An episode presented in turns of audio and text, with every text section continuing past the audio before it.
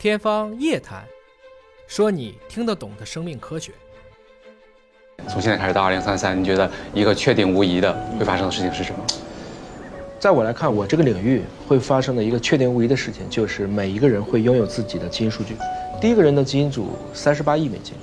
一九九零年做到两千零三年，啊，今天呢，今年的二月份，华大制造在美国的 AGBT 上发布了现在最，应该是通量最大的测序仪，叫 T 二零，一年可以做五万个人的基因组，实际成本是九十九美金，这是第一次中国在这个领域领先了全世界。这是一个实验数据，还是它是已经商业化了？已经商业化了，因为已经正式的按这个方式来开始提供服务了。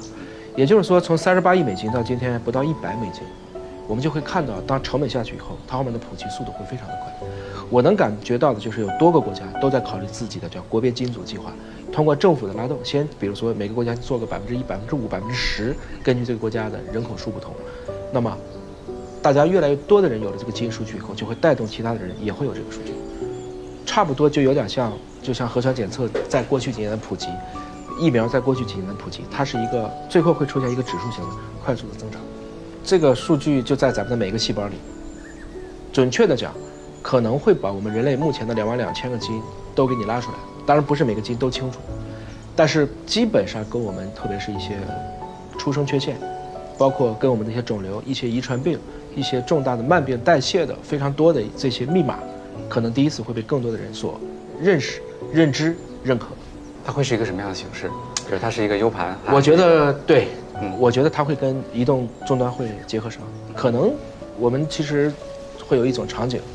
也可能下次咱俩见面，比如说我们俩都是在大连毕业的，还想看看祖上是不是很近，大家把手机放在一起，近端用 FC 比一下就完了，会是这么一个模式。它更多的现在就是一个 APP 的方式。它是它是一段数据对吧？对，这段数据有多大？一个人的数据，如果按照今天的我刚才说一百美金的这个来算，它的原始数据大概是一百个 G 左右，一百个，嗯。但是我们一个人的基因组大概三个 G，但是它要测三十倍，你才能把每个点测准，最后变成真正有用的信息呢，大概就今天来看几百兆，大概够了。哦，就我其实可以把一百 G 的地方放在云端，然后把那个几百兆的放在手机里面。那么这个数据属于谁？每一份数据都属于所谓的受试者个体，只是在你同意。经过了知情同意，而且去掉了所有的所谓的隐私，就是不能跟你个人绑定以后，那么这个数据可以作为公共数据的一部分，你可以相当于个人捐赠了这个数据，像人类基因组数据一样，共有、共为、共享。每个人手机里面有一个自己的信息，然后它里面包含了你的每一个基因的对所包携所携带的信息。是的，那么又会怎么样呢？比如说，我们就可以极大概率的降低发生罕见病的概率。夫妻双方如果都有这个数据。他们就很容易知道自己的后代会不会携带罕见病。嗯，全世界的罕见病有八千多种，绝大部分都是先天的，比如说地中海贫血。嗯，所以从这一个很简单的点上来讲，如果我们每个人都知道自己的基因数据，至少在人类在想选择下一代的时候，后代的基因必须遗传自他两个人，只要没有遇到两个隐性基因碰到一起，那